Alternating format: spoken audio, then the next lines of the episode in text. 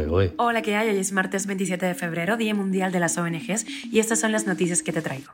Esto es Cuba a Diario, el podcast de Diario de Cuba con las últimas noticias para los que se van conectando. Ya tenemos nuevo programa de los puntos a las es que no te puedes perder y trata sobre la muerte del principal opositor ruso Alexei Navalny en una cárcel del Ártico. El régimen de Cuba envía a Rusia más de 100 jóvenes destacados para defender sus intereses y también el gobierno ha recibido al secretario del Consejo de Seguridad de Rusia en La Habana. El MINREX dice contar con información sensible sobre la presunta muerte de los médicos cubanos. ¿Y qué piensan los jóvenes cubanos de la Feria del Libro en La Habana? Esto es Cuba a Diario, el podcast noticioso de Diario de Cuba. Empezamos hablando de la muerte de Navalny en una prisión del Ártico que ha impactado al mundo entero. ¿Cómo afectará a las próximas elecciones en Rusia este presunto asesinato? ¿Qué medidas tomará Occidente? Lo analizamos con el escritor y traductor Jorge Ferrer y el abogado Fernando Almeida. Los escuchamos en ese orden. La capacidad de estos paquetes de movilizar la situación es muy modesta y si no lo hemos podido hacer a lo largo, digo, de esta decena larga de paquetes de sanciones para parar la guerra o por lo menos para debilitar sustancialmente al Estado ruso, no creo que con la muerte de un preso, por muy digno que sea y era un hombre de una dignidad extraordinaria, vayamos a cambiar la situación. Creo que la sociedad moderna se ha vuelto demasiado sensible y tolerante a cosas que no se deberían dejar pasar o se olvida muy rápido pero por el lado de acá, donde estoy yo en Serbia, o sea, la reacción ha sido, cállate, o sea, guarda silencio. A mí me interesan mucho las reacciones de la sociedad civil, que a pesar de que profesa un pensamiento contrario al régimen dictatorial de Vladimir Putin, busca no quemar su imagen, no quemar las naves para poder interactuar de alguna forma o poder retornar de alguna forma o no poner en peligro a eh, su familia y conocidos en Rusia. Cuba a diario. Y el gobierno cubano enviará a más de 100 jóvenes hacia Rusia para que representen sus intereses en el Festival Mundial de la Juventud que se va a celebrar del 1 al 7 de marzo en la ciudad rusa de Sochi.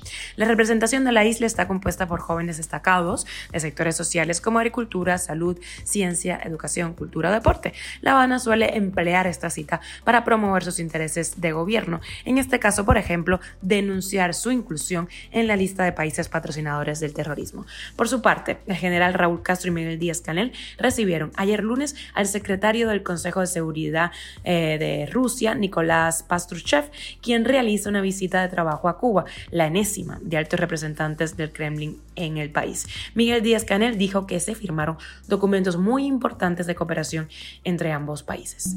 Y el Ministerio de Relaciones Exteriores dice haber obtenido información sensible sobre los médicos cubanos presuntamente muertos en Somalia, pero no aclaró en qué estado se finalmente.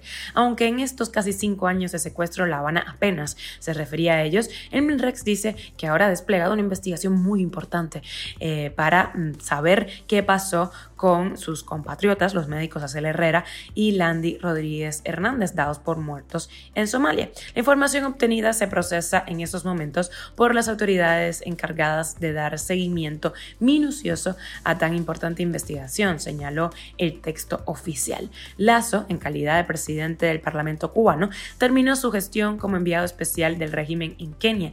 De Nairobi voló a Namibia y ahora llegó a Sudáfrica para reunirse con su homólogo. Total, todavía no se Cuba a diario. La Feria del Libro de La Habana cerró sus puertas este domingo, una edición donde las ofertas gastronómicas emulaban a las literarias. Estuvo marcada por la inflación y la falta de papel para ediciones nacionales. Vamos a escuchar qué piensan algunos jóvenes que acudieron. Esto un poco más, ve cómo está la situación ahora en Cuba. Ahora un poco esto con menos gente, ¿viste? bastante, bastante me sorprendió la verdad. Algunos un poco caros, para ser sincero, algunos un poco caros, otros un poco baratos. Dependiendo, ¿viste?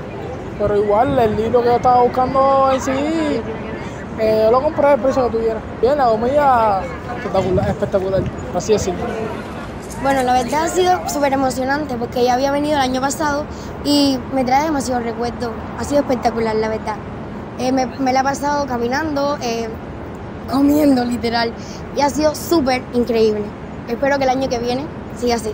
El agua, sobre todo una nevera, literal sería lo que faltaría. Pero por lo demás está súper chévere. Ha sido súper buena. No es mi primera vez, pero me ha gustado cantidad.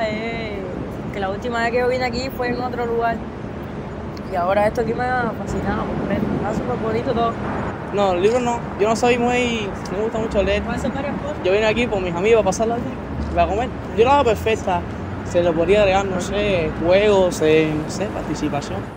Esto es Cuba a Diario, el podcast noticioso de Diario de Cuba, dirigido por Wendy Lascano y producido por Raiza Fernández. Muchísimas gracias por informarte con nosotros en Cuba a Diario. Te recuerdo que estoy contigo de lunes a viernes en Spotify, Apple Podcast, Google Podcast, Telegram y nos puedes seguir en redes sociales.